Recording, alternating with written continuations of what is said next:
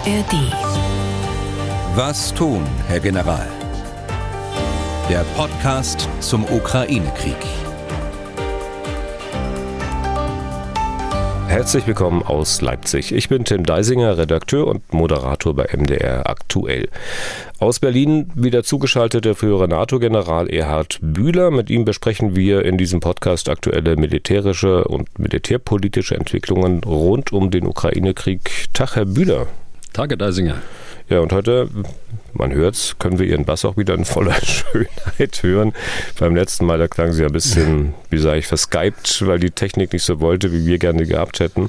Äh, hoffe mal, dass wir heute einen besseren Lauf haben und arbeiten weiterhin daran, dass wir eine bessere Rückfall Option haben. Das tut mir auch schon wegen Ihnen, Herr Bühler, alles wahnsinnig leid, weil das ja alles Zeit kostet. Ihre Zeit, von der Sie ohnehin schon wirklich viel in diesen Podcast investieren. Vielleicht an dieser Stelle auch nochmal ganz explizit Danke dafür. Vielleicht auch im Namen vieler Hörer, die das auch immer wieder schreiben. Denn mit zweimal pro Woche so ein Stündchen hinsetzen und schwatzen ist es ja nicht getan. Ich weiß, dass Sie darüber nicht so gerne reden, Herr Bühler, aber es gibt auch immer wieder höhere Fragen dazu. Vielleicht mögen Sie deswegen mal zwei Sätze sagen dazu. Also zum Beispiel, was es für Sie heißt, wenn ich Sie mal frage, hm, Herr Bühler, können wir vielleicht morgen statt 11 Uhr schon 10 Uhr aufzeichnen? Also, wenn, wenn Sie das jetzt erzählen, mache ich am besten mal die Ohren zu, sonst kriege ich wieder ein schlechtes Gewissen. Naja, es ist schon so, man muss tagtäglich am Ball bleiben. Man muss viel lesen, möglichst viele Quellen äh, sich erschließen. Dann kommen neue Quellen dazu, dann muss man noch mehr lesen. Also äh, sonst kann man auch zu einem fundierten äh, Urteil dann auch nicht kommen. Naja, und wenn Sie mir sagen, dass wir eine Stunde früher aufzeichnen, dann muss ich eine Stunde früher aufstehen. So einfach ist das. Und Sie sind ja ohnehin Frühaufsteher, naja, nehme ich an. Ne? Also dann wird es ja wirklich sehr früh. Naja, weil Sie müssen ja äh, die aktuellen Berichte des äh, Vortages noch mit einfließen lassen. Das ist ja ohnehin unsere Problematik, dass wir äh, nie in Echtzeit die Informationen haben, sondern die Informationen, die hier kommen, sind ähm, ganz allgemein ein Tag alt. Wenn sie bewertet sind schon, dann kann es auch sogar noch länger dauern. Dann kommt dazu, dass eine wesentliche Informationsquelle aus den USA kommt oder mehrere Quellen aus den USA. Da kommt dann der, der Zeitunterschied noch dazu.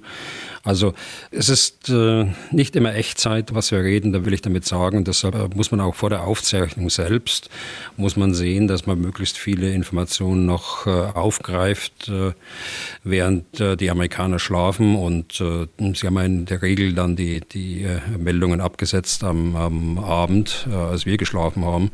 Insofern ist es vor der Sendung schon auch zeitaufwendig. Ja. Diesmal zeichnen wir auf am Dienstagabend, 31. Oktober. Es ist jetzt äh, 19.15 Uhr. Wir veröffentlichen den Podcast aber erst äh, am Mittwoch, so gegen Mittag. Deswegen das, was zur aktuellen Lage heute gesagt wird, vielleicht ein bisschen mit Vorsicht genießen. Kann ja sein, dass sich über Nacht Dinge tun, die wir nicht, natürlich nicht voraussehen können. Was gibt es heute sonst noch im Podcast? Neben der aktuellen Lage Thema, müssen wir wirklich ein kriegstüchtiges Volk werden? Kriegstüchtig, das Wort kommt vom Bundesverteidigungsminister, hat dann in einem Interview gesagt, wir wollen mal schauen, wie gesagt, ob das notwendig ist und möglicherweise wie weit man auf diesem Wege tatsächlich schon ist oder eben nicht. Zunächst mal, Herr Bühler, soweit es geht, ein paar Worte zur aktuellen Lage.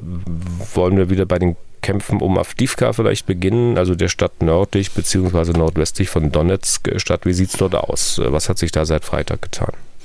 Also da hat sich nicht viel getan, was äh, Raumgewinn angeht. Äh, der Russen, die Russen versuchen nach wie vor, die Stadt einzukreisen von Norden und von Süden. Äh, sie sind dazu übergegangen, ihre Infanterie zu Fuß angreifen zu lassen. Es gibt Klagen aus den russischen Informationsumfeld äh, der russischen Armee, dass sie äh, äh, keine Artillerieunterstützung haben, dass sie keine Unterstützung durch schwere Waffen haben und insbesondere deshalb schwere Verluste erleiden. Auf der ukrainischen Seite muss man sagen, sie halten nach wie vor die Stellung, aber es ist äh, schon eine kritische Lage äh, für die Ukraine. Deshalb haben sie auch relativ viele Truppenteile jetzt dort äh, disloziert, die auch als Reserven dort eingreifen könnten, wenn tatsächlich ein russischer Durchbruch entweder aus dem Norden oder aus dem Süden passiert. Geht es denn den Russen bei Avdivka nur um die Umfassung, die um Einkreisung oder unternehmen die auch Angriffe sozusagen frontal, um in die Stadt vorzudringen? Es sieht so aus, dass sie hm, von Osten her frontal binden, die Ukraine. Also da ist äh, kein Waffenstillstand oder so, sondern äh, sie werden von dort aus schon angegriffen, aber man geht dort nicht vor. Äh, sondern man versucht es äh, flankierend aus dem Norden und aus dem Süden, sonst wäre die, die Verzahnung äh, der russischen Truppenteile ein ganz großes Risiko. ich meine, wenn sie überhaupt darauf aufpassen, man hat es ja den Anschein, dass sie auch bewusst ihre Truppenteile irgendwo liegen lassen, die dann von eigenen beschossen werden. Aber von der Absicht her ist es schon so, dass man frontal bindet und von Norden und von Süden die Eingreisung versucht, die Umfassung versucht, um sie abzuschneiden, um möglichst viele dort äh, dann möglicherweise gefangen zu nehmen. Das ist die Absicht. Dann gab es Meldungen, dass sich einiges tut in der Region Bachmut, äh, so etwa acht bis zehn Kilometer südlich bzw. südwestlich von Bachmut liegt ein klitzekleiner Ort namens Andriivka. Findet man gar nicht so schnell, weil er so klein ist und weil es offenbar auch sich andere Andriivkas in der Ukraine gibt. Was ist da passiert? Naja, da ist nicht viel äh, passiert. Da ist äh, die Ukraine weiter vorgegangen. Davon sprechen wir schon seit Tagen, dass der äh, Angriff insbesondere im Süden äh, im Schwerpunkt der ukrainischen Angriffsbemühungen äh, liegen bei Bachmut. Ihnen ist jetzt gelungen, äh, über die Eisenbahnlinie hinweg, die in Nord-Süd-Richtung äh, verläuft, nun einen richtigen Keil in die russische äh, Verteidigung hineinzuschlagen. Und da besteht für die Russen schon das Risiko, dass die Ukraine jetzt hier den, den Durchbruch erzielen, wenn sie dort Reservekräfte, die sie haben im Raum Bachmut. Es gibt also dort mechanisierte Brigaden, die man darauf ansetzen könnte wenn sie es denn wollen, wenn sie das Risiko jetzt scheuen und äh, nicht wie bisher äh, darauf äh, aus sind, die russischen Truppenteile im Raum Bachmut äh, zu binden und nachhaltig zu schwächen, aber nicht das Risiko einer, einer, eines Durchbruchs und einer Offensive Richtung Osten aus Bachmut heraus zu suchen. Weitere Brennpunkte am Boden, ich nehme an, sicher die altbekannten, also neue gibt es eigentlich nicht. Nein, es sind die altbekannten Brennpunkte oben äh, im Norden der Front bei Kupiansk, äh, aber ohne Geländegewinne, aber mit heftigen Kämpfen. Und dann äh, bei Cherson, also gegenüber von Cherson auf dem linken Dnipro-Ufer, diese drei Brückenköpfe, die sie errichtet haben. Beim letzten Mal hatten wir berichtet, der größte bei Grünki. Ich hoffe, ich habe es richtig ausgesprochen. Acht mal äh, drei Kilometer. Äh, es scheint gelungen zu sein, mindestens zwei der Brückenköpfe jetzt äh, zu verbinden, sodass wir jetzt insgesamt von einem Areal von circa zehn Quadratkilometern schon sprechen auf dem äh, linken Dnepro-Ufer. Und äh, das Zweite ist, dass sie äh, sehr starke Artilleriekräfte auf dem rechten Dnieperufer äh, stationiert haben, die mit ihrem Artilleriefeuer auch die russischen Stellungen erreichen können, äh, sie dort niederhalten können, sodass es ihnen immer mehr und mehr gelingt, äh, diesen Brückenkopf ähm, auszudehnen. Ich kann aber noch keine Truppenteile sehen, die in der Lage wären, das dann auch auszunutzen auf der anderen Seite auf der äh, rechten Dnipro-Seite. Äh, dort sind die äh, drei Marineinfanteriebrigaden, die man dorthin verlegt hat, die aber mit Sicherheit mit Teilen bereits jenseits des Dnipro liegen. Wir werden in den nächsten Tagen sehen, wie sich das weiterentwickelt. Äh, insgesamt gesehen, die Kämpfe gehen weiter einher mit erheblichem Verlust der Russen an Menschen und Material, also zumindest an bestimmten Orten. Äh, Avdiivka war ja ein solcher Ort gewesen. Oder hat man sich dort mittlerweile anders organisiert, was dann zu äh, rückläufigen Verlusten führt? Also es war phasenweise, als das Wetter mal schlecht war in der letzten Woche, gingen die Verluste zurück, weil auch die Gefechtstätigkeiten äh, zurückgegangen sind, aber sie sind mittlerweile wieder auf hohem Niveau. Und äh, wie eingangs erwähnt, äh, legen sie sehr darauf an, jetzt mit zum Teil schlecht ausgebildeten äh, Truppenteilen, schlecht ausgebildeten Personal, das mobil gemacht worden ist, äh, zu Fuß abgesessen, also ohne Unterstützung schwerer Waffen den Angriff vorzutragen. An all diesen Frontabschnitten zeigt sich aber nach wie vor, dass der Krieg, also zumindest äh, was die Kämpfe am Boden betrifft, tatsächlich einigermaßen festgefahren zu sein scheint. Oder? Ja, ja, Ihre Einschränkung war ja ganz richtig. Äh, wenn man den Krieg am Boden sieht, äh, und wenn man nur ausschließlich sich auf den konzentriert. Man muss eben auch auf die anderen Operationslinien äh, schauen. Das ist das Zweite. Und das Dritte ist, äh, es können sich möglicherweise neue Optionen ergeben, jetzt am Boden wenn es gelingt, diese Brückenköpfe weiter auszubauen und Kampftruppe dann über den Dnipro zu bringen, die dann den Anfangserfolg der Brückenköpfe äh, auch ausnutzen können. Auf die anderen Operationen schauen wir gleich. Ich will an dieser Stelle mal eine Hörermail einfügen von Thomas Pietsch aus Niedern-Dodeleben, gleich bei Magdeburg. Der hat beim ZDF einem Militärexperten gelauscht und der vertrat dort die Meinung, Zitat aus der Mail von Herrn Pietsch, dass sich Russland die enormen Verluste an Menschen und Material rund um Avdiivka leisten könne, da Russland im Jahr etwa 250 Panzer neu produziert und etwa 1000 aus Beständen aufarbeiten könne. Probleme würde es eher beim Personal geben. Würde General Bühler dieser Aussage zustimmen? Als Nichtfachmann kann ich mir im Übrigen auch nicht vorstellen, dass diese menschenverachtende Kriegsführung seitens des russischen Militärs keine Rückwirkungen auf die russische Gesellschaft haben soll. Zitat Ende, die Mail wie gesagt von Thomas Pietsch. Also die Aussage kommt von Herrn Gressel, der sich häufiger mal äußert im ZDF oder in anderen Medien. Äh, ich schätze Herrn Gressel sehr. Ich kenne ihn persönlich. Äh, ich war mal bei einer Diskussion mit ihm auf dem Podium gesessen. Ich kenne ihn als äh, ausgewiesenen Experten der russischen Armee als das noch nicht äh, so populär war, Experte der russischen Armee zu sein. Er hat das über Jahrzehnte gemacht und ist ein profunder Kenner des äh, Inneren auch der, der russischen Armee. Also die beiden Zahlen, die sind mir jetzt neu. Mir ist es auch nicht gelungen, jetzt in der kurzen Zeit das äh, nochmal zu verifizieren. Kann sein, wobei mir das ähm, gerade was die Aufarbeitung von 1000 äh, Panzern pro Jahr angeht, ähm, das scheint mir etwas hochgegriffen zu sein. Im Übrigen sind viele von diesen Panzern äh, sehr alt, äh, T64, äh, die Fahrzeuge zum Teil noch älter. Man hat letztendlich auch äh, einige äh, Fahrzeuge aus den 50er Jahren noch gesehen. Also die bleiben alt, auch wenn sie aufgearbeitet sind. Äh, die äh, genügen nicht mehr den Anforderungen, die sich heute ergeben in einem solchen Gefecht. Also ich kann es nicht genau sagen, ob das jetzt richtig ist, weil ich die Quelle nicht habe, aber ich bemühe mich darum, die Quelle nochmal rauszufinden. Ich äh, stimme zu, dass es beim Personal äh, Probleme gibt, äh, auf jeden Fall und äh, insbesondere solange wie äh, Putin es äh, nicht wagt, eine Generalmobilmachung zu machen. Und, was und dann natürlich die Kriegsführung Punkt, betrifft, wollte ich gerade fragen, ja. Genau das. Das kann ich mir auch nicht vorstellen, dass es langfristig keine Rückwirkungen auf die russische Gesellschaft haben wird. Jetzt im Augenblick ist es noch nicht so erkennbar von außen, auch wenn man intern äh, den einen oder anderen Bericht aus verschiedenen Truppenteilen dann äh, zur Kenntnis nehmen kann. Aber insgesamt äh, traue ich mir da kein Urteil zu im Augenblick, aber ich kann mir das auch nicht vorstellen.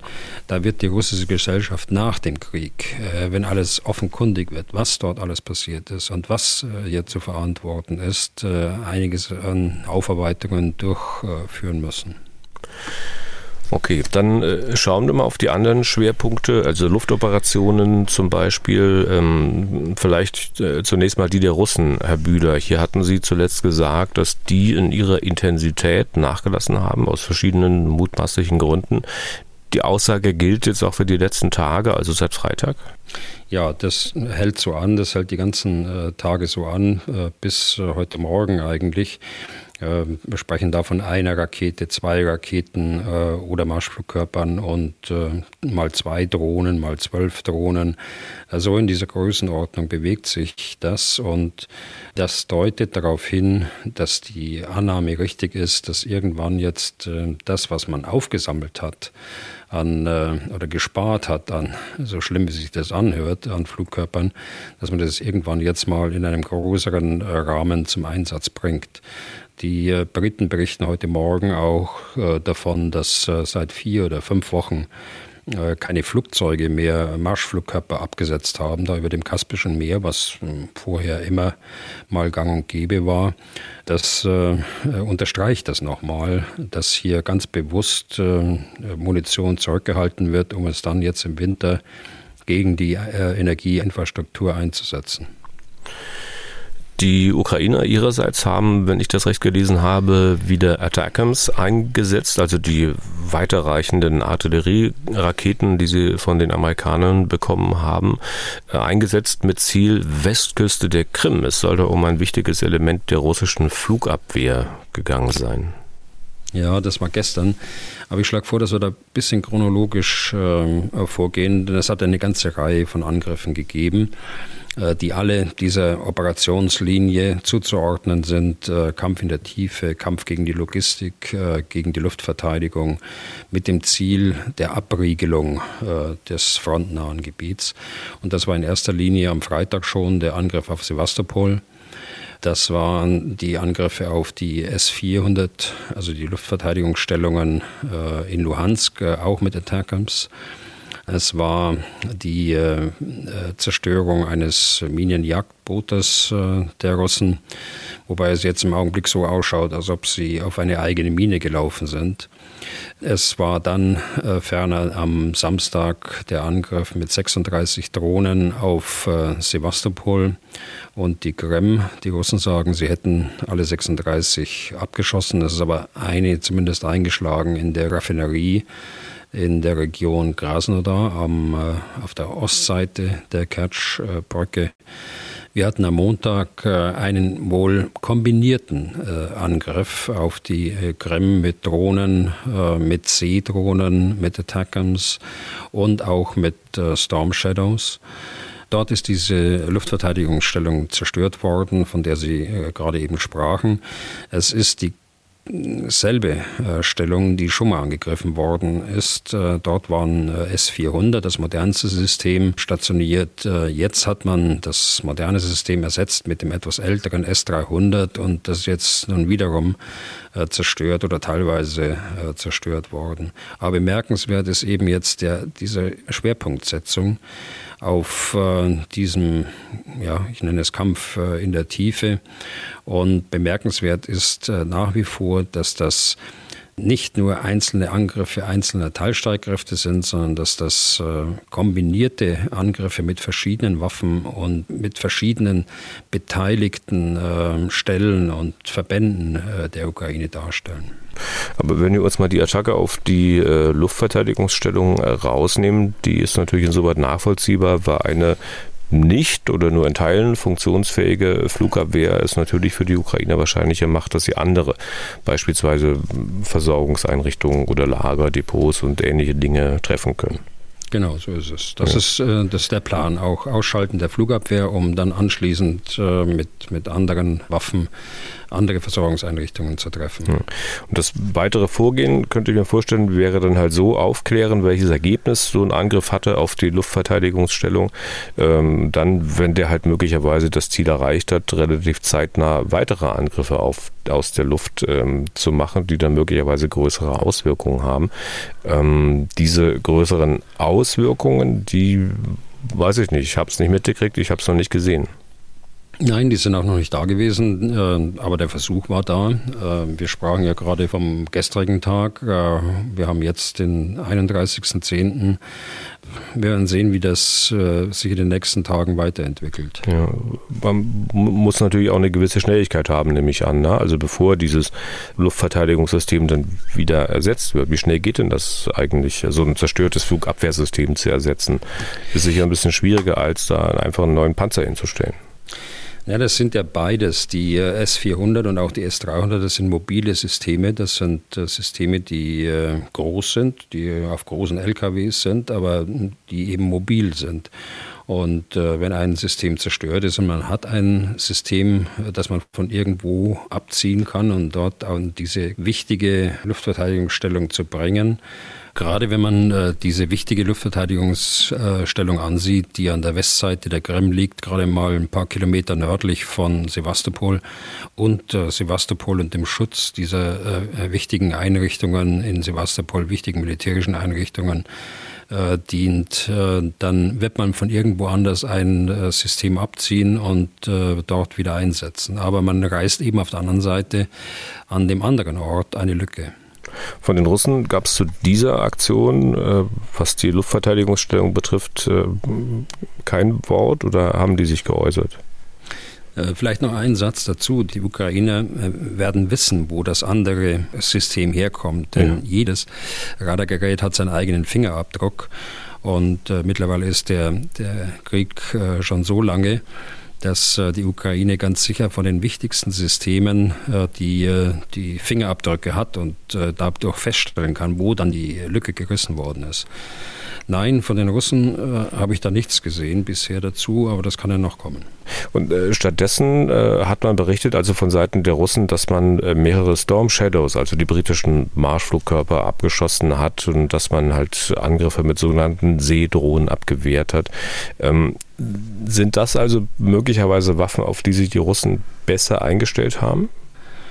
Also ich gehe davon aus, dass diese Seedrohnen äh, Richtung Brücke von Kertsch äh, im Einsatz waren und dort ist äh, die Abwehr natürlich aufgrund der vorangegangenen Angriffe sehr stark und äh, von daher ist es den Russen gelungen, die Seedrohnen abzuwehren, wie sie selbst sagen.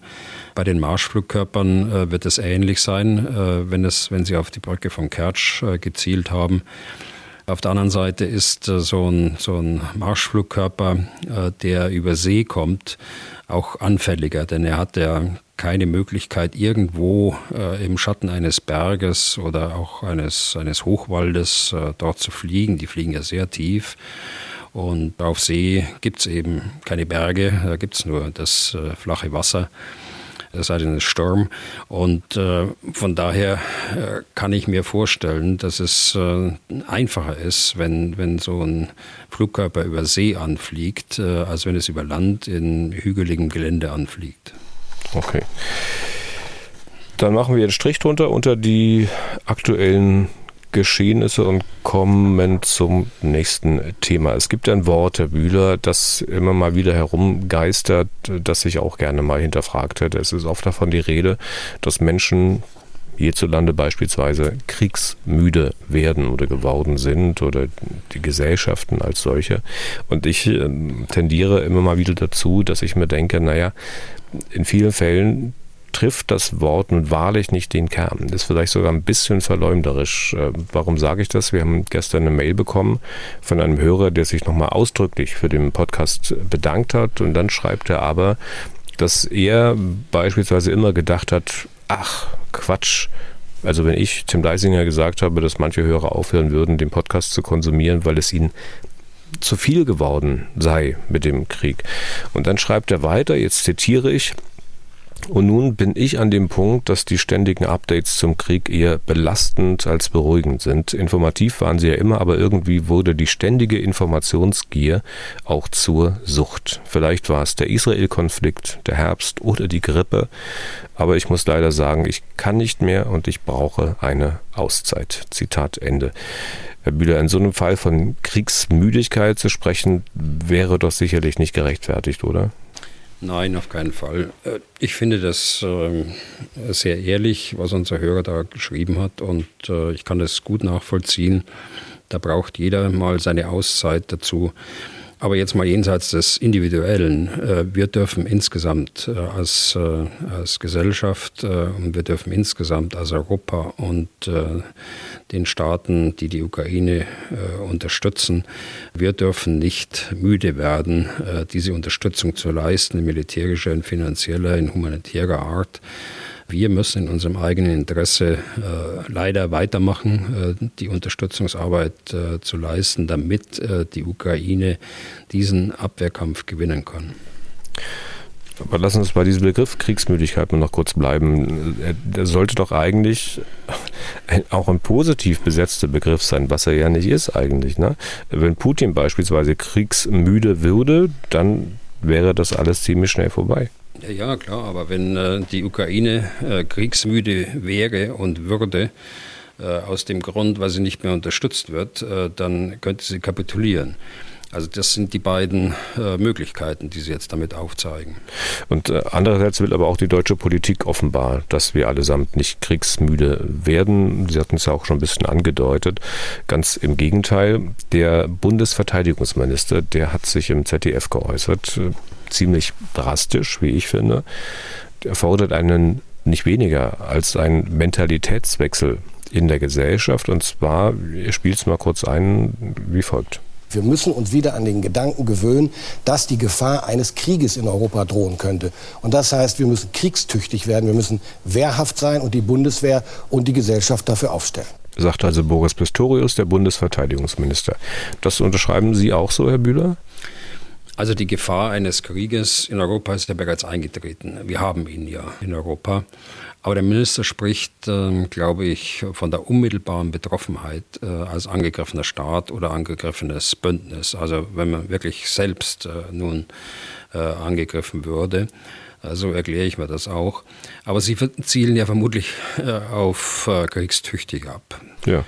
Ähm, Und die ganzen Mentalitätswechsel, das ist ja wirklich eine ganz grundlegende Sache. Ja, lassen wir lass, lass uns mal bei dem Begriff äh, kriegstüchtig bleiben. Was soll ich denn tun? 44 Jahre war ich äh, in der Bundeswehr. Ja, natürlich unterschreibe ich das. Wozu hat man sonst äh, Streitkräfte? Um bei Hochwasser, Naturkatastrophen zu helfen? Ja, das tun äh, Soldaten auch. Aber der Kern ist doch, äh, Streitkräfte müssen in der Lage sein, potenzielle Angreifer abzuschrecken und im Notfall das Land und das Bündnis zu verteidigen. Ich meine, so lautet ja auch der Eid. Als ich äh, junger Offizier war, äh, hat man uns immer gesagt, äh, wir müssen kämpfen können, äh, um nicht äh, kämpfen zu müssen. Und das ist im Kern ja das, was mit dem Wort äh, kriegstüchtig auch gemeint wird. Es gibt da das andere bekannte lateinische Zitat, civis pacem parabellum, das sich ja in der, in der Geschichte der letzten 2000 Jahre in der Kulturgeschichte muss man sagen, es geht ja auf den, äh, auf den griechischen Philosophen Platon zurück, durch die Kulturgeschichte äh, äh, dieser abendländischen Welt, in Anführungsstrichen, zieht, aber sicher auch über diese Welt hinaus, über diese abendländische Welt, in dieser Tradition äh, muss man das äh, Wort kriegstüchtig sehen. Ich weiß, dass wir mit Begriffen wie Krieg äh, ein anderes Problem haben als die angelsächsischen Länder beispielsweise. Die führen ja gegen alles äh, einen War. War against drugs, against crime, äh, was auch immer. Da sind wir anders in der, in der deutschen Sprache. Und ähm, sind wir auch empfindlicher, wie ich an Ihren äh, Äußerungen da höre. Aber nochmal, wir müssen als Demokratie wehrhaft sein. Das haben wir doch in den ersten äh, Podcasts schon besprochen. Äh, sonst werden wir von den äußeren oder auch inneren Feinden äh, der Demokratie überrannt. Und das ist nicht nur ein Thema der, der äh, Bundeswehr, sondern es ist ein Thema der Sicherheitsbehörden insgesamt. Und es ist natürlich auch, und das sagt der Minister auch zu Recht, äh, das ist auch eine Frage der Gesellschaft. Also wehrhafte Demokratie ist nicht nur Angelegenheit der Streitkräfte, das ist eine gesamtstaatliche Aufgabe. Und äh, dieser gesamtstaatlichen Aufgabe müssen wir uns wieder stellen. Das hatten wir schon mal. Wir hatten schon mal diese Gesamtverteidigung mit dem wichtigen Pfeiler der zivilen Verteidigung. Also wie schütze ich die Bevölkerung? Äh, was für Vorkehrungen gibt es äh, im Bereich des Gesundheitswesens, äh, des Sanitätswesens? Also was ist mit den Krankenhäusern? Wie sieht der Lagerstand aus für wichtige Medikamente, Nahrungsmittel und, und, und? Das ist alles schon mal da gewesen. Das ist in den letzten 30 Jahren bei uns aber bei anderen Staaten eben nicht. Das ist bei uns passiert, aber bei anderen Staaten eben nicht. Äh, nehmen wir mal äh, Finnland oder nehmen wir mal äh, äh Norwegen beispielsweise. Die glauben nicht nur daran, äh, sondern die setzen das auch um. Ich glaube, Herr Bühler, Sie müssen nicht mehr kriegstüchtig werden, in dem Sinne, wie Herr Pistorius das fordert. Ich glaube, Sie sind es ja bestimmt auch schon, dadurch, dass Sie diese 44 Jahre hinter sich haben ähm, bei der Bundeswehr und ähm, in der NATO. Aber ihm, Sie hatten es auch angedeutet, geht es ja um nicht nur um die Bundeswehr, sondern um die gesamte Gesellschaft. Eine kriegstüchtige Gesellschaft, ein großer Mentalitätswechsel. Was heißt denn das? Sind wir dann in 10, 20 Jahren eine durch und durch militarisierte Gesellschaft? Nein, das ist es ja auch nicht. Das ist auch nicht gemeint. Eine Gesellschaft, die sich für Freiheit äh, entscheidet und ähm, die den Bedrohungen dieser Freiheit entgegentritt. Äh, das muss ja nicht militärisch passieren, als Gesellschaft. Und deshalb muss die Gesellschaft auch nicht militarisiert sein. Sie muss auch nicht in Uniform auftreten. Und ich hatte gerade äh, Finnland und Norwegen erwähnt. Ich hätte auch Schweden, ich hätte auch das Baltikum nehmen können. Auch diese Länder, die haben das äh, Konzept der Gesamtverteidigung oder wie Sie es in Englisch nennen, der, der Total Defense. Da laufen nicht alle in Uniform rum. Die Gesellschaft äh, in Norwegen, die ist äh, so offen. Äh, da kann von Militarisierung der Gesellschaft überhaupt keine Rede sein. Und trotzdem unternehmen sie alles, um die Sicherheit, die äußere Sicherheit und die innere Sicherheit des Landes zu gewährleisten und priorisieren natürlich auch die Maßnahmen, die dazu erforderlich sind, in einem ganz anderen Maße, als wir das bei uns tun. Hm.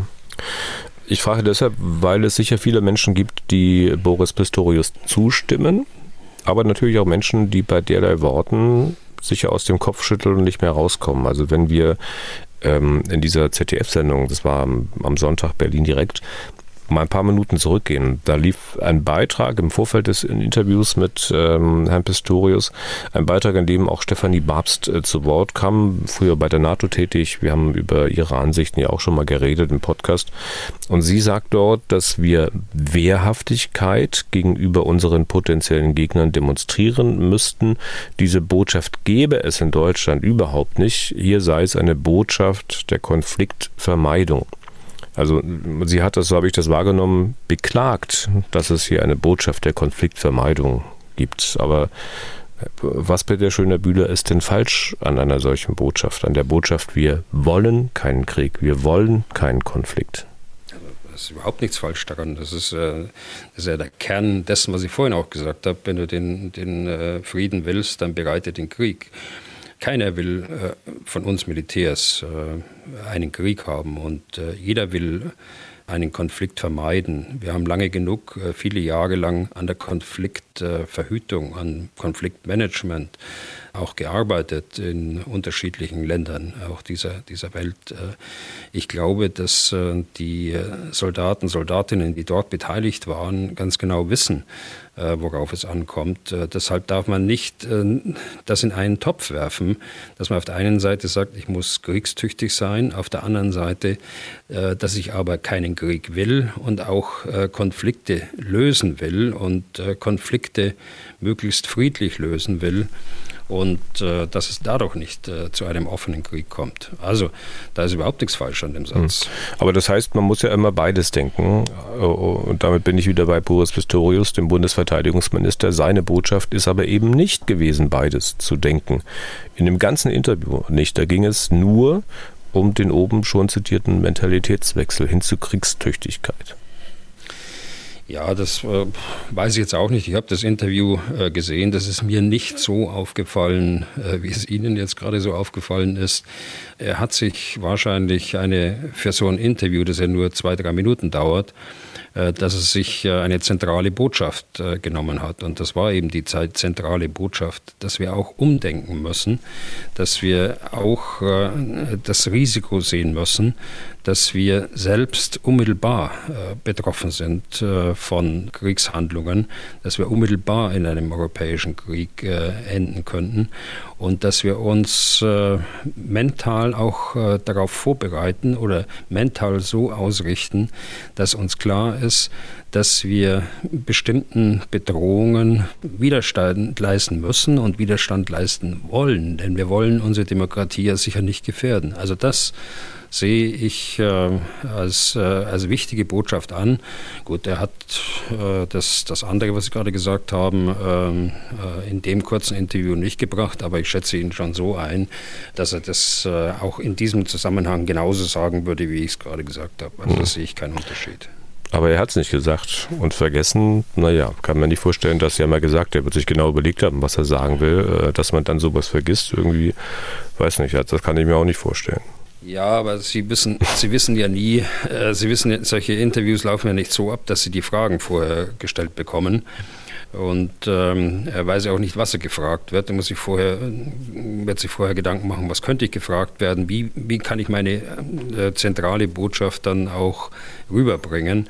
Aber wenn dann keine Zeit mehr ist, gut, dann fällt das andere eben hm. runter. Das würde ich nicht so kritisch sehen dann muss er es machen, wie andere Politiker es machen. Denen ist es egal, was sie gefragt werden. Sie antworten, was sie möchten. Das kann man ja in manchen Interviews wirklich ja, das so ist er eben nicht. Genau, das, das ist, das er nicht. Eben, das ist er eben nicht. Ja. Er sagt eben das, was, was, er, ähm, was er sagen will und seine zentrale Botschaft und, äh, und geht auch auf die Fragen ein, die gestellt werden. Das ja. hat man ja auch gesehen. Ja, das war auch nicht ganz so ernst gemeint, natürlich. Ähm, für Journalisten ist es immer ein Graus, mit dem Gesprächspartner zu sprechen, der schlicht nicht auf die Fragen antwortet, sondern nur seinen Sprechzettel vor sich hat äh, und dann das erzählt, was er erzählen möchte. Völlig egal, was man fragt. Gibt es ja wirklich. Und gar nicht mal so selten. Herr Bühler, denken Sie denn, dass die Bundesregierung derzeit auch kommunikativ gut dabei ist, also diesen Mentalitätswechsel, den man sich wünscht, äh, zu befördern, anzustoßen. Wir wissen ja, dass mehr als die Hälfte der Deutschen zum Beispiel nicht dafür ist, den Taurus-Marschflugkörper an die Ukraine zu liefern, aus Gründen, weil sie vielleicht eine weitere Eskalation des Krieges befürchten. Und es wird sicher genügend geben, die auch im Leben nicht daran glauben, dass Russland beispielsweise Deutschland angreifen würde, die also hier schon aus diesem Grund vielleicht bremsen beim Kriegs tüchtig werden. Also äh, sehen Sie da die, die Bundesregierung mit ihrer Kommunikation auf gutem Wege? Naja, Ihre äh, Hinleitung zu dieser zentralen Frage, äh, die kann ich schon nicht ganz ähm, mittragen. Denn es hat auch äh, etliche gegeben, die sich überhaupt nicht vorstellen konnten, dass Russland die Ukraine angreifen würde. Auch das ist ja nicht erfolgt. Also ich wäre da nicht so blauäugig. Und grundsätzlich muss man sagen, wenn man über das Thema Abschreckung, Kriegstüchtigkeit, ähm, Konfliktmanagement spricht, es ist ja nicht so, dass man immer nur von einer ganz äh, akuten äh, Bedrohung auch sprechen darf. Da nehme ich immer die Schweiz, in der ich ja morgen sein darf. Da nehme ich immer die Schweiz dazu. Die Schweiz ist umringt von äh, befreundeten Staaten. Deshalb äh, hat es nie eine, eine Phase gegeben, wo die äh, Schweiz ernsthaft daran gedacht hat, ihre militärischen Fähigkeiten herunterzuschrauben. Ja, es hat mal eine, eine Initiative ähm, äh, Schweiz ohne Armee gegeben vor vielen Jahren.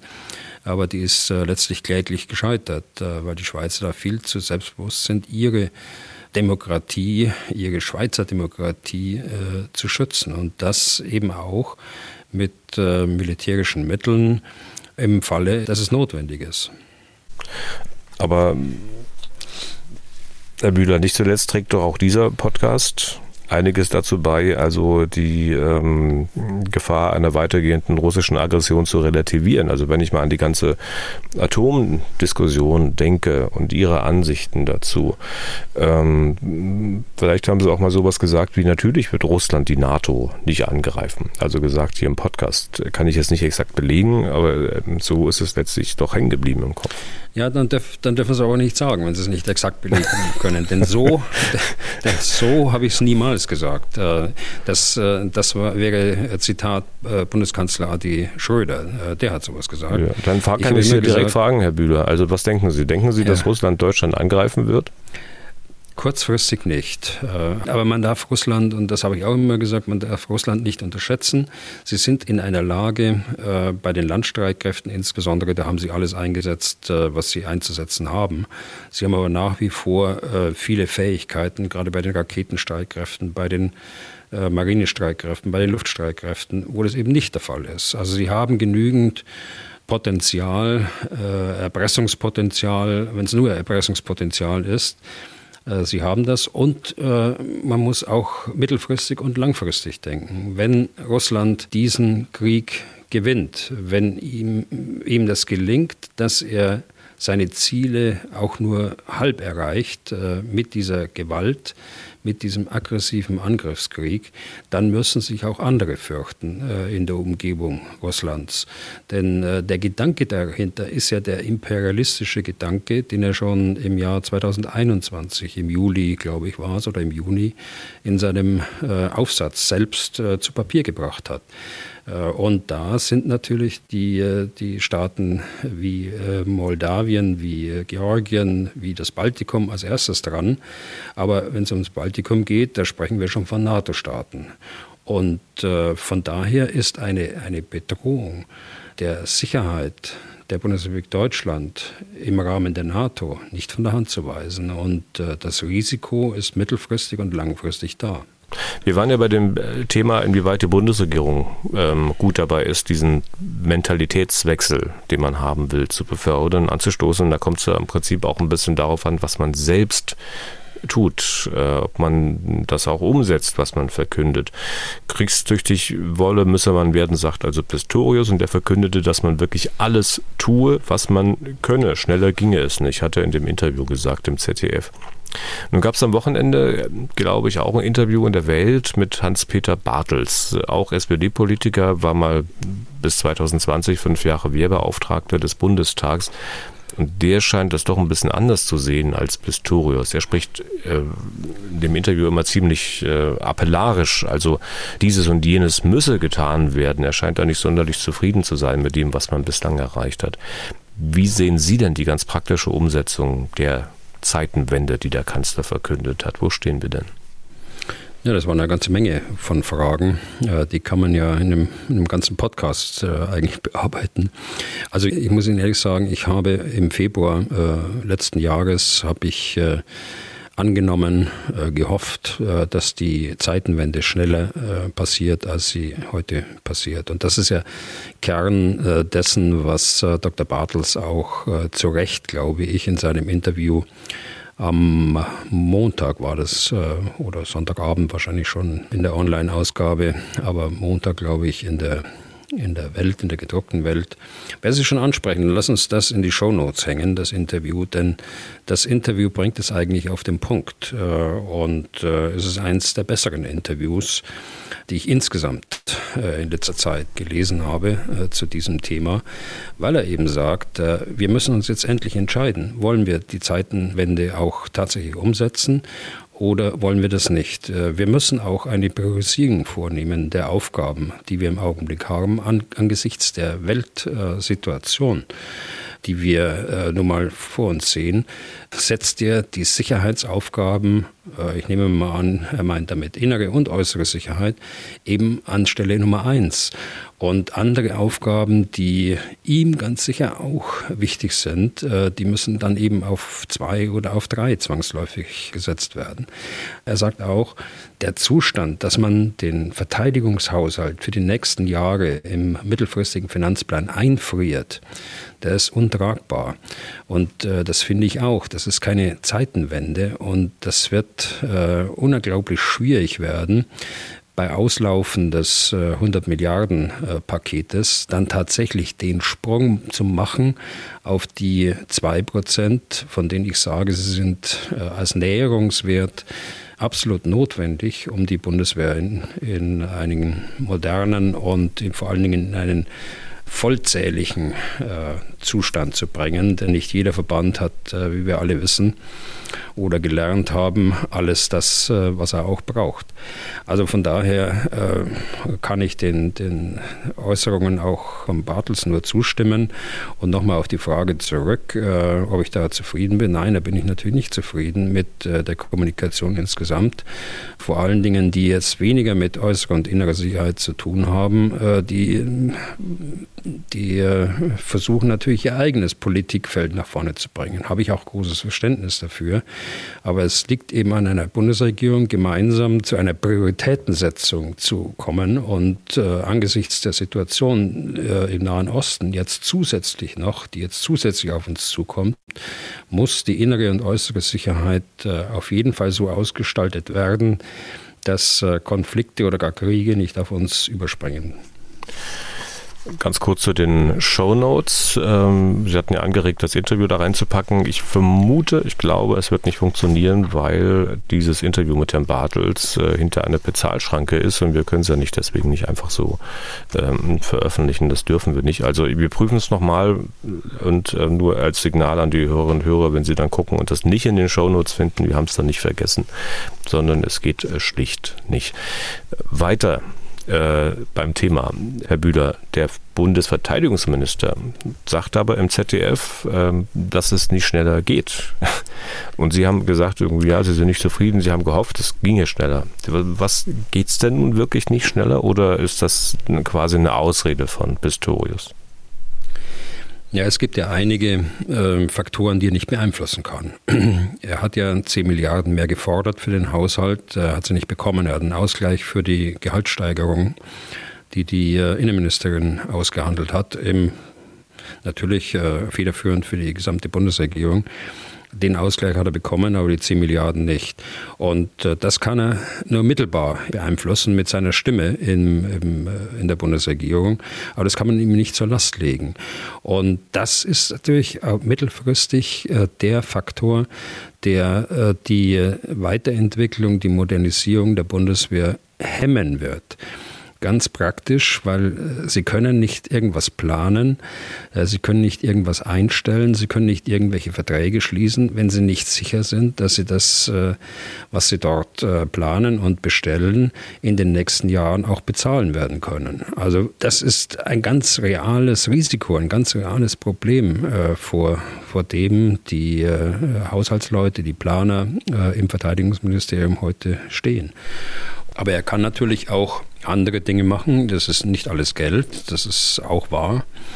Die Organisation der Bundeswehr muss äh, aus meiner Sicht dringend angepackt werden. Die äh, Vorschläge dazu, die sind äh, seit Jahren auf dem Tisch. Die haben wir im Jahr 2017, 2018 entwickelt und äh, schon damals festgeschrieben in der Konzeption der Bundeswehr und im Fähigkeitsprofil. Sie sind nochmal während der Zeit von äh, Frau Karrenbauer in ein Papier äh, eingeflossen, das äh, sie mit dem Generalinspekteur unterschrieben hat. Hier sind viele gute Maßnahmen drin, die der Bundeswehr helfen könnten, äh, sich auf die Landes- und Bündnisverteidigung äh, zu konzentrieren, beziehungsweise die Aufgabenerfüllung in diesem Bereich nach vorne zu treiben. Hm. Das sind äh, Organisationsmaßnahmen wie Verringerung von großen Organisationsbereichen, äh, Reduzierung auf Heer, Luftwaffe, Marine, meinetwegen Cyber beispielsweise. Das sind äh, die Verkleinerung äh, der Kommandos, der Kommandostrukturen, also der obersten Kommandos, die dann zwangsläufig kommt. Wenn ich die, äh, die Anzahl an Organisationsbereichen verkleinere, dann habe ich automatisch schon weniger Leute, die in der Spitze äh, den, äh, bitte alle, die dort sitzen, äh, bitte ich gleich um Entschuldigung, zu, zu, dem Wasserkopf gehörte ich ja früher auch mal und deshalb erlaube ich mir das plakativ auch zu sagen. Äh, wir müssen sehen, dass wir die Truppenstrukturen stärken und das schnell und vor allen Dingen auch die Verbände, so wie sie in einen Einsatz geführt würden, so wie sie im Baltikum äh, verteidigen äh, müssen, so wie sie unsere Sicherheit auch äh, im Notfall in einem Krieg gewährleisten müssen. Sie müssen so gegliedert sein, äh, wie sie dann auch kämpfen müssen. Und das ist weit, weit entfernt von dem, was notwendig mhm. ist. Das, das orientiert sich nach wie vor an den Anforderungen der Auslandseinsätze nach wie vor mit Schwerpunkt auf dem Einsatz äh, in Afghanistan, der längst beendet worden ist. Aber Herr Bühler, dann steht natürlich die Frage, äh, warum passiert das nicht? Wer ist da verantwortlich? Sie sagen, da liegen seit Jahren irgendwelche Pläne auf dem Tisch, die sind nicht äh, umgesetzt worden. Also ist das äh, dieser Appell von Pistorius möglicherweise ein Appell an sich selbst, an die politische Führung im Lande, dass man da auch einen Mentalitätswechsel braucht? Wenn wir in dieses Interview von Herrn Bartels nochmal reinschauen, der hatte gesagt, dass das erste Jahr nach der Zeitenwende ein, ein verlorenes Jahr war mit Christine Lambrecht als Verteidigungsministerin. Äh, nun haben wir Pistorius und ähm, er sagt, er tut, was er kann. Und äh, trotzdem gibt es noch viele Probleme. Wie, wie, wie, beurteilen Sie das? Naja, also da hat Dr. Bartels schon recht. Das war ein äh, verlorenes Jahr, bis auf äh, wenige Dinge, die dort entschieden worden sind. Aber die, die wirklich äh, gravierenden Probleme auch der Bundeswehr sind eben nicht angepackt worden. Ja, warum passiert das? Weil weil es manchmal äh, in der Führung des Verteidigungsministeriums nicht solche Leute gibt, die äh, dann auch so zupackend sind, wie jetzt äh, der Minister Pistorius zu, zu äh, sein scheint. Ja, nun, nun haben wir äh, Minister Pistorius und der scheint das ja ganz anders anzupacken, aber er ist natürlich auch nicht äh, derjenige, der allein entscheidet, obwohl er äh, Inhaber der Befehls- und Kommandogewalt der Bundeswehr ist. Äh, aber er braucht natürlich auch seine anderen Ministerkollegen und er braucht insbesondere den Kanzler auch dazu. Und da sehe ich das so als eine Mischung der Faktoren, die Sie angesprochen mhm. haben. Äh, mal zu sagen, äh, was gemacht werden muss, das sagte er auch. Äh, das ist ja in erster Linie an die Bundeswehr gerichtet äh, Berücksichtigkeit äh, Und das ist nicht nur die materielle, sondern äh, das ist auch äh, das, das Mentale, das ist auch das Training, das ist auch die Vorbereitung dafür. Äh, da hat es sicher hier und da äh, Leute gegeben, die da noch in einer anderen Welt gelebt haben oder vielleicht noch leben, in ganz wenigen Fällen würde ich das mal so einschätzen. Und er hat ähnlich wie, wie Bartels in der, in der Gesamttonlage des kurzen Interviews und des etwas längeren äh, schriftlichen Interviews doch angemahnt, äh, dass wir jetzt mehr tun müssen. Vielleicht können wir eine Sache, was die, die, die Bundeswehr betrifft, äh, Herr Bühler, mal konkret machen. Vielleicht können Sie da mal hm, verorten, wo der Hase da im Pfeffer liegt. Es gibt eine Mail von Axel Grundmann an uns und die lese ich einfach mal vor. Zitat. Seit einiger Zeit verfolge ich die Diskussion um den Nachfolger des Kampfhubschraubers Tiger. Nun hörte ich, dass der Airbus-Helikopter EC 145 dort wohl besprochen wird und Airbus-Mitarbeiter auch recht aktiv waren, was die Ausarbeitung zu diesem Nachfolger betrifft. Aber nach Anhörung von Hubschrauberpiloten, Fachleuten beim Beschaffungsamt sprechen sich diese Leute komplett gegen dieses Muster aus, weil er rein gar nichts, selbst nach Umbauten mit einem Kampfhubschrauber zu tun hat. Warum wird sowas nicht recht zeitnah gleich ad acta gelegt, geht es hier rein um Airbus und eher weniger um die Bedürfnisse der Piloten. Zur Not müsste man halt kampferprobte Apache-Kampfhubschrauber aus den USA beschaffen. Zitat Ende. Und Herr Bühler, wenn ich mich nicht falsch erinnere, dann hat man doch sogar verkündet, äh, weiß nicht, ob sogar der Kanzler war, äh, wenn dann zumindest der Verteidigungsminister, dass man auf aufwendige Entwicklungen verzichtet und nur das nehmen will, was am Markt da ist.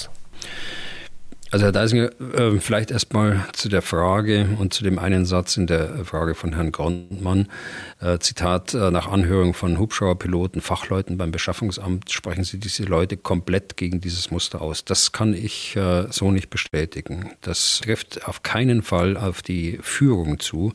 Es gibt ja eine ganz breite Zustimmung in der Bundeswehr zu diesem Modell. die Diskussion, die ich auch verfolge, die Sie jetzt ansprechen, die wird von einer Internetmedien Medienplattform verbreitet unter der Nutzung von äh, sogenannten Insidern.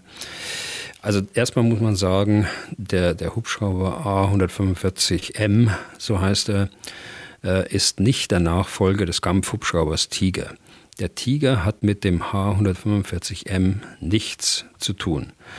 Deshalb konzentriere ich mich jetzt erstmal auf diesen H145M von Airbus. Dieses Beschaffungsprojekt, das ist seit äh, vielen Jahren geplant. Ähm, das habe ich noch gut in Erinnerung.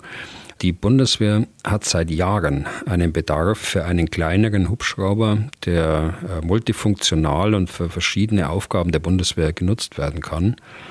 Dieser Hubschrauber hat als äh, Grundlage die zivile Version des 145M, die zivile Version, die weltweit äh, genutzt wird und deshalb äh, kostengünstig im Betrieb ist und auch eine hohe technische Verfügbarkeit garantiert. Und darauf aufbauend hat diese M-Version, das, also die militärische Version, eine Zusatzausstattung, eine militärische Zusatzausstattung, wie eine, eine verstärkte Zelle, wie äh, Schutz äh, vor Handwaffen und anfliegenden Raketen, vielfache Sensoren eingebaut, die es in der zivilen Version gar nicht gibt. Also insofern ist es ein militärischer Hubschrauber. Und das Dritte ist, die Missionspakete machen ihn dann multifunktional. Das heißt, durch ganz einfache Umrüstmaßnahmen, die die Truppe selbst durchführen kann, kann er je nach Auftrag als äh, Sanitätshubschrauber, als Transporthubschrauber, als Aufklärungshubschrauber, äh, Verbindungshubschrauber, äh, Schulungs- und Ausbildungshubschrauber, bewaffneter leichter Kampfhubschrauber oder Unterstützungshubschrauber für die Spezialkräfte des KSK eingesetzt werden. Und genau das ist der Bedarf der Bundeswehr. Und für die Bewaffnung, des, äh, wenn er als leichter Kampfhubschrauber eingesetzt wird, ist äh, immerhin ein schweres Maschinengewehr äh, dort vorgesehen. Das hat der Tiger nicht. Aber eben auch Panzerabwehrraketen mit einer Reichweite von 16 Kilometern. Dazu kommt, wir fliegen dieses Muster bereits äh, als Rettungshubschrauber. Der hat die Bell ersetzt, diesen Teppichklopfer, den man immer gehört hat. Und äh, wir fliegen ihn für die Spezialkräfte und haben gerade bei der technischen Verfügbarkeit beste Erfahrungen gemacht. Sie liegen deutlich größer als 90 Prozent und es gibt ihn ja schon marktverfügbar. In Serbien äh, wird er geflogen von der serbischen Armee, in, äh, von der ungarischen Armee. Auch äh, die Amerikaner fliegen ihn in einer besonderen Ausführung. So, das ist ein Beschaffungsprojekt, das wie gesagt nichts mit dem Tiger zu tun hat. Der Tiger bleibt für die nächsten Jahre, sagen wir 10, 15 Jahre, der Kampfhubschrauber des Heeres. Bei einer möglichen äh, Nutzungsdauerverlängerung auch noch darüber hinaus. Darüber ist noch nicht entschieden. Tatsache ist aber auch, äh, dass Deutschland, und das, dadurch kommt wahrscheinlich diese Verknüpfung dieser beiden äh, Projekte, dass Deutschland einer größeren Renovierung dieses Hubschraubers, einem sogenannten Midlife-Update, äh, trotz jahrelanger Diskussion mit den Nutzerstaaten Spanien und Frankreich, die das wollten, äh, Deutschland hat aber dann nicht zugestimmt äh, und nimmt eben auch aus Kostengründen nicht teil. Es ist so, die Gelder sind nicht da, um dieses Midlife-Update zu machen. Also könnte es irgendwann in den späten 30er, 40er äh, Jahren eine Fähigkeitslücke geben, und äh, das wird man ganz sicher jetzt im Augenblick auch ähm, untersuchen, auch wenn das nicht in der Öffentlichkeit passiert. Da werden Lösungsmöglichkeiten angesehen. Viel Zeit hat man nicht, ne, wenn das äh, Ende der 30er Jahre schon sein muss. Aber es muss eben auch gründlich un untersucht werden. Also ich sage Ihnen mal, soll es äh, nach wie vor ein bemannter Kampfhubschrauber sein oder soll er ferngesteuert sein, also wie eine Drohne als äh, Kampfhubschrauber? Soll er durch ein marktverfügbares Modell eines Kampfhubschraubers abgelöst werden oder gibt es vielleicht doch ein Midlife-Update? Also das sind so die Überlegungen, die man sich jetzt äh, machen wird. Unterm Strich also ist äh, die Aussage, die gesamte Führung der Bundeswehr und soweit ich weiß, äh, auch die äh, Führung der Heeresfliegertruppenteile, der, der Spitzen der Heeresflieger, der Inspekteur des Heeres ist übrigens auch Heeresflieger. Äh, alle stehen dahinter und äh, ich glaube, das wird auch so kommen und wird in den nächsten Wochen auch so vom, vom Bundestag entschieden werden. Ähm, wenn man diese Diskussion hört und wenn man die versucht zumindest nachzuvollziehen, äh, ähm, kann man den Eindruck haben, dass man natürlich auch hier in, in Europa, auch in Deutschland versucht, der einheimischen Industrie Vorrang einzuräumen, also auch der europäischen Industrie. Kann man auch nicht wirklich vorstellen, dass man also ein solches Ansinnen gänzlich sein lässt, weil es ja vom Prinzip her vernünftig wäre. Ähm, man sollte auch zusehen, dass man sich natürlich immer weniger abhängig macht von der US-Industrie, denke ich mir. Also wohin Abhängigkeit führen kann, das haben wir ja auch gesehen, auch wenn das sicher ein ganz anderes Kaliber ist. Ne? Also erstmal muss man, wie gesagt, den Bedarf sehen. Und das habe ich ja geschildert. Das ist ein ganz anderer Bedarf, als hier äh, in dieser Medienplattform unterstellt wird. So also als ob wir einen Nachfolger für den Tiger äh, nun suchen würden. Und das kann aus meiner Sicht ähm, am besten und schnellsten durch eine Direktvergabe gedeckt werden. Und darum geht es ja jetzt. Es geht um Geschwindigkeit, aber auch um die Entscheidungsqualität. Mir ist nicht bekannt, äh, dass äh, andere Typen äh, weltweit eine derartige Multifunktionalität haben und mit einfachen Handgriffen einen Hubschrauber transformieren können, von, vom Transporthubschrauber zum Sanitätshubschrauber und so weiter, so wie ich es gerade dargestellt habe. Richtig ist auch, dass wir eine leistungsfähige Flugzeug- und Hubschrauberindustrie in Europa und in Deutschland brauchen. Das hatten Sie gerade angesprochen zur Sicherheit der Arbeitsplätze natürlich in Deutschland, Europa. Das wird immer ein politisches äh, Ziel bleiben. Äh, das muss man auch ganz realistisch sehen. Auch daran, das ist ein Kriterium von solchen Rüstungsentscheidungen. Aber, und das ist vielleicht noch äh, das Entscheidendere, und davon hängt das andere wiederum ab, Insbesondere auch der Technologie- und Fähigkeitserhalt für die Zukunft ist wichtig.